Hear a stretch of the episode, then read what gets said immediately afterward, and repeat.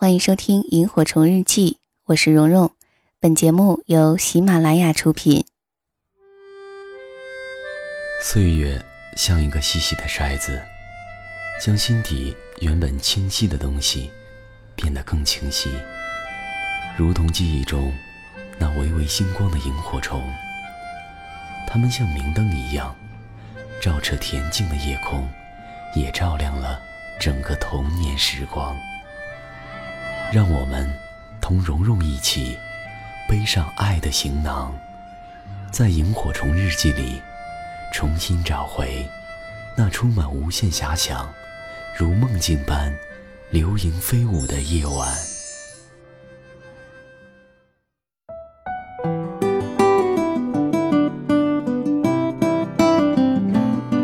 欢迎收听《萤火虫日记》，大家好，我是蓉蓉。如果您有兴趣收到我在节目之外录制的一些语音消息，或者是和我取得进一步的互动，可以关注我的微信公众号和新浪微博“蓉蓉幺六八”，蓉是雪绒花的蓉。呃，我想先问大家一个小问题哈，你有没有抱怨过生活当中的不公平呢？你所理解的公与不公平是怎样的呢？在录这期节目之前呀，我在闺蜜群里面做了一个小调研。我发了一条消息：“各位女侠有没有遇过不公平的事儿啊？你们怎么应对的呢？”远在齐齐哈尔的 S 小姐立马就跳出来了。她呢是一个连牙签都会网购的那种人，所以她回复我说：“这还用说吗？江浙沪包邮啊，简直太不公平了！你说呢，Z 小姐？”这 S 小姐所说的 Z 小姐呀，正是江浙沪包邮的对象，在上海。Z 小姐过会儿也回复了，这没办法呀，谁让你们住的那么遥远呢？欢迎羡慕嫉妒哈。Z 小姐呢是上海某公司的 HR，她说，说到不公平，我想起之前面试过的一个应届毕业生，我问他为什么选择我们公司，那个毕业生说。好多公司都要求本年应届毕业生，而且同时还要有两年以上的工作经验，这太不公平了，也太荒唐了。刚毕业怎么可能会有工作经验呢？我看你们公司没有这样的要求，所以就来了。之后闺蜜们就着这个话题天南海北的就聊了起来，这也让我想起高考那年有一件事儿，当时我们学校每周一的晨会啊都有这样一个活动。每个班呢会轮流选出一个代表，当着全校同学的面朗诵一篇演讲稿。而一般情况下，写演讲稿的那个人就会理所当然地派去朗诵。就在轮到我们班的前一天，那个班派去朗诵的那个同学，虽然说他读的是自己写的稿子，但是读得磕磕巴巴的，把晨会的时间拉长了很久，同时也让听的人很尴尬。操场上的抱怨声此起彼伏，而此时站在操场上的我也有一点小紧张了，因为明天就轮到我们班了，而稿子是我写的，我心想一定要读好，但同时也是信心满满的，因为已经练习很久，又是我自己写的嘛，所以很有把握。但是没有想到的是，晨会一散。我们的班主任就跟我说，让我把写好的稿子给另外一个声音好听、朗诵很好的同学，让他代表我们班去晨会上朗读。班主任说是为了避免刚才发生的一幕，这样做是为了万无一失，为班级的荣誉考虑，希望我能理解。当时我是如何回复我们班主任的，我已经忘了，但是现在我依然能记起那种感觉。是真委屈啊！心想凭什么呀？稿子是我写的，太不公平了。可以确实是没有办法，只能听之任之。而在这之后发生的事儿，当时我是没有任何概念的。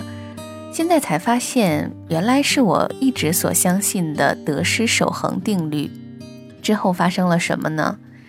时间到了高考后上大学之前的那个暑假，本来我是没有什么计划和想法的。但是有一天，班主任给我打了一个电话，他说有一个非常好的单位可以去实习，他推荐了我，如果我愿意，就可以直接去报道，暑假过后再去上大学。我想正好也没事儿，就去了。但就在那个暑假，那个单位我认识了几个到现在依然保持亲密关系的朋友，而且也是在那儿认识了，也正好去那个单位培训的我的初恋男友。后来初恋男友跟我聊天说，他当年其实应该能去北京最好的那所大学，但因为某个 在这不太方便说的原因哈，反正最后就是只能退而求其次，没能去成。当时也是年轻，我听完之后气得差点跳起来。觉得太不公平了，特别为他可惜。但是他说，其实我倒庆幸没能去成那所大学。我说为什么？他说如果去了就不能遇见你了呀。所以你们看，如果不是因为班主任让我受了委屈，或许他就不会推荐我去那个单位实习。如果不去实习呢，我又怎么能认识这几个好朋友和初恋男友呢？所以我一直相信得失守恒。我们表面上所看到的不公平背后，其实是有另外一片美景的。如果你能发现这一路的美景，幸福也许就悄悄地降临了。好了，说了这么多，也是因为今天想给大家分享的这篇陶瓷兔子的文章《不公平如何毁掉一个人的生活》，让我想起了这些往事。而陶瓷兔子笔下的不公平又讲述了怎样的故事呢？接下来的时间，我们一起来听。哪怕只有一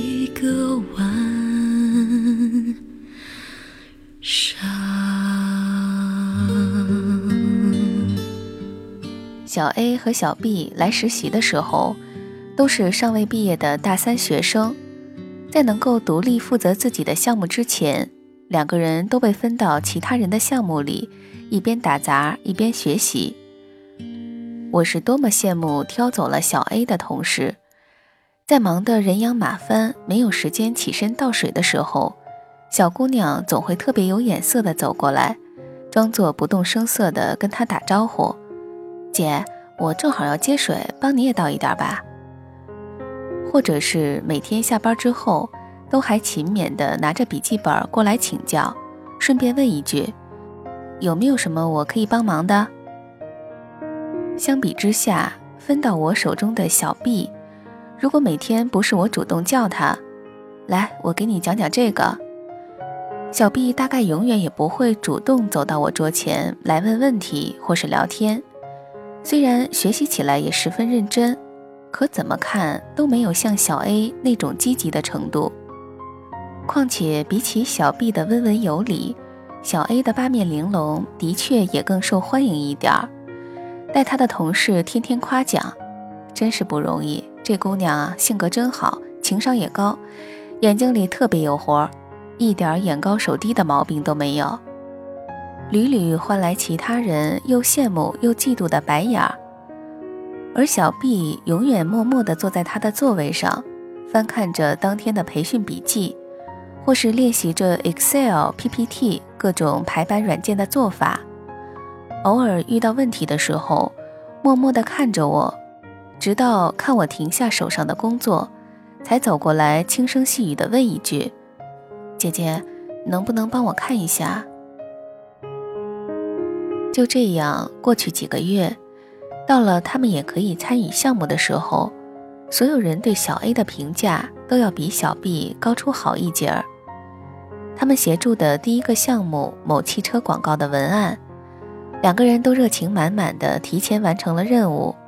开会的时候，部门老大点评两个人的作业，说到小 A 的时候，表扬了几句，新人能够做到这个程度很不错了，然后一笔带过。反倒是把小 B 的作品仔仔细细地分析了一遍，并提出了修改意见，这就是初步定版的意思了。散会后，小 B 立刻回去修改他的方案。开会前志得意满的小 A 破天荒地叹了口气。我们安慰他：“第一次做嘛，不要这么在意。”小 A 笑意盈盈的眼睛望过来，一副真诚又委屈的样子。我我倒不是在意这个，就是觉得成长经历真的很重要。我是一个普通家庭的小孩，到现在家里也没车，所以我对车真的是一点都不了解。不像小 B，从小坐专车的大小姐，她写起这个就游刃有余的多了。我这是真的输在了起跑线上呀。同事点点头，哦，这样啊，没事儿，我回头跟老大解释一下，他不会因为这个就觉得你不好的。今后还有很多项目可以做，加油就是了。小 A 点点头，露出他一贯乐天派的笑容。我会努力的。可是，在后来的许多项目中，我越来越频繁地听到小 A 在旁边带着撒娇似的抱怨：“，昨天堵车太严重了，本来一个小时的路程，两个半小时还没到。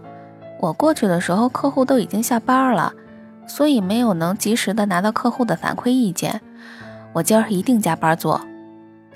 我那破手机昨天晚上没电了。”你给我打电话的时候，我也没听着，早上才发现的。我现在就去改。咱这客户要求真是多，明明我用的就是正红，他们非要挑三拣四的改来改去，所以进度整个就晚了。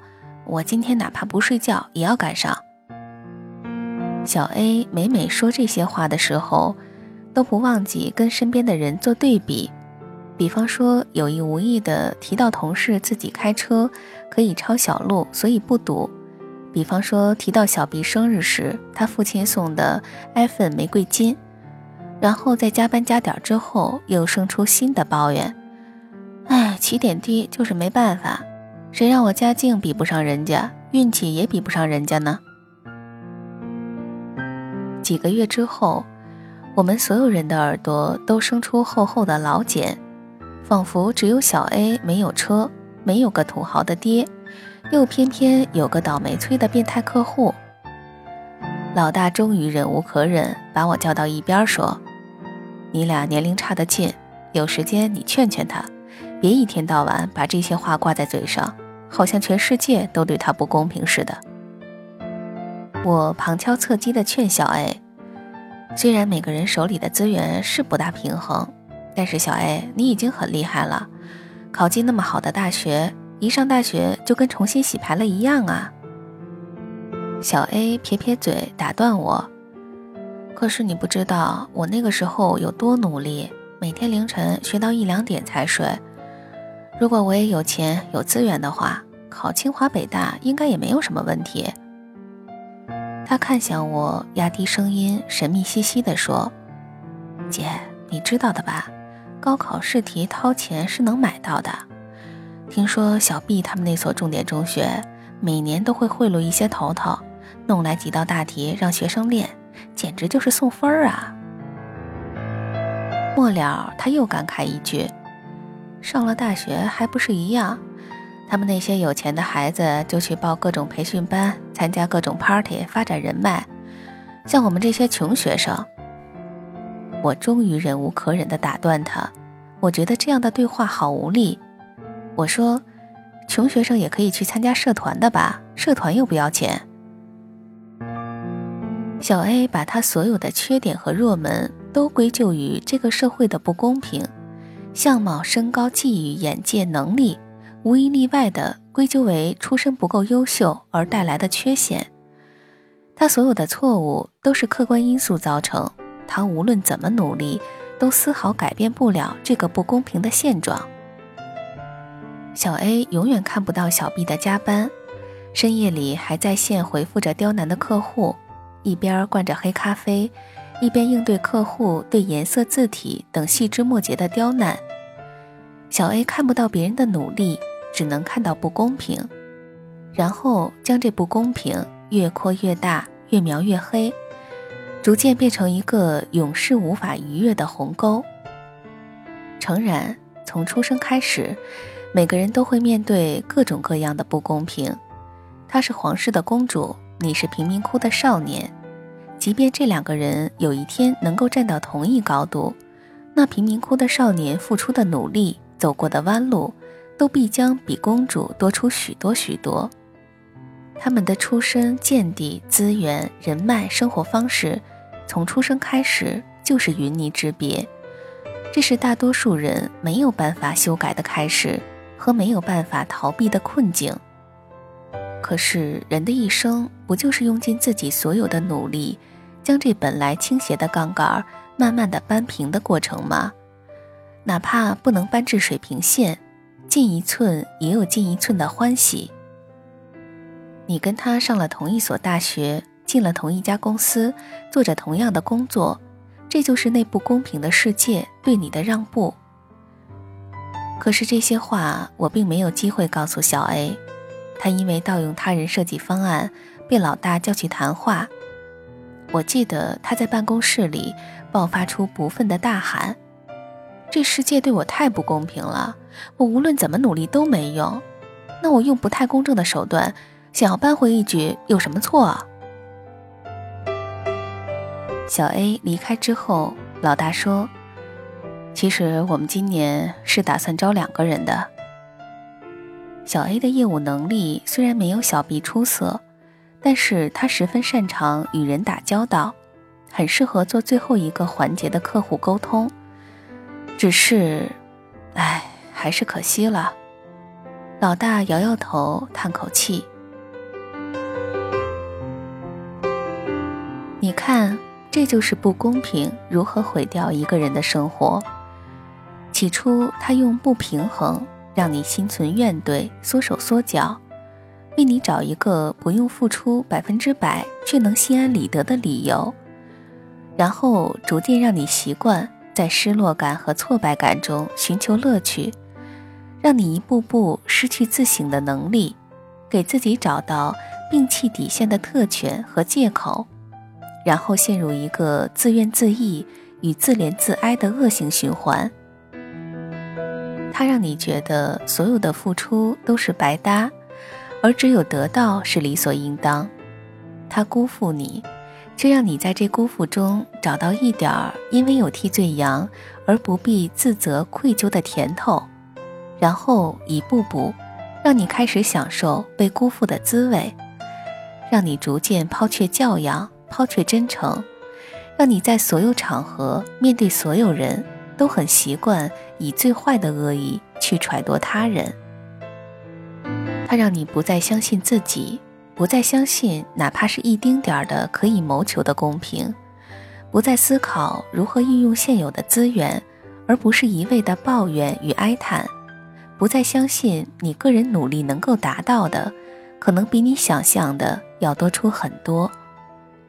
然后，直到你众叛亲离、一事无成，他还会蒙住你的眼睛，让你感叹：这是多不公平的世界呀！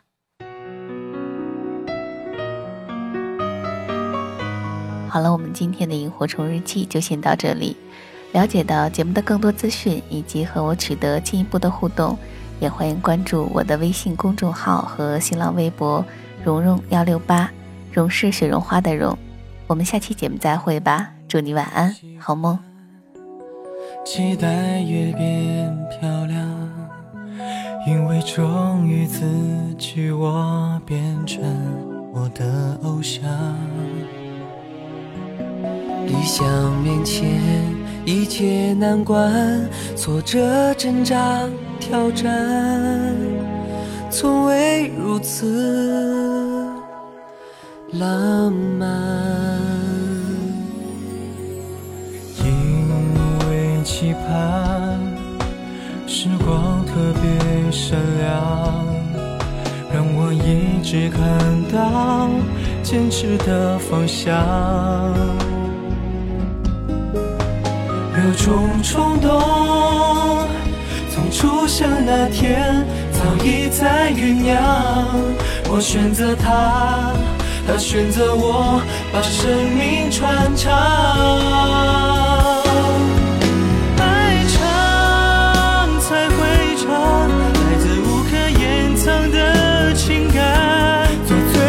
的我没什么不敢，才是最大的力量。梦想的现场，每个人头上都有光环，天上所有的星为我们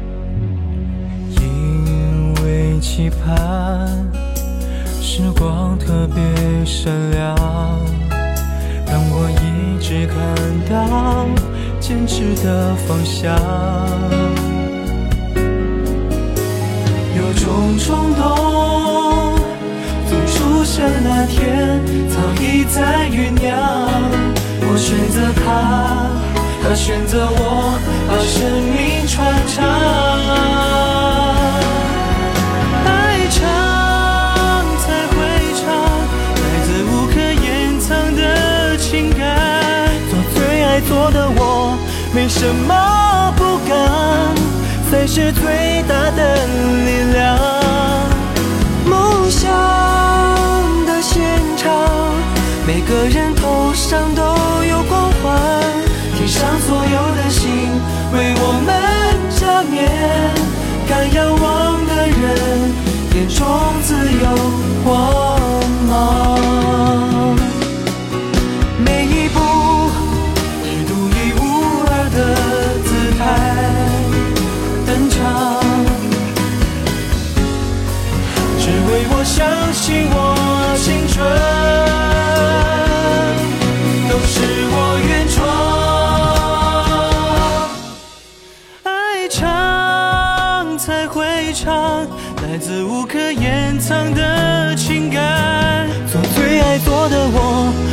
什么不敢，才是最大的力量。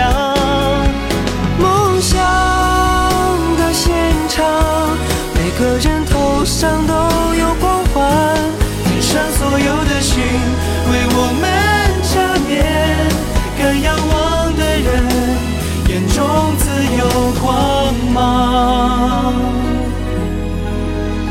一样的梦想，让我们不一样。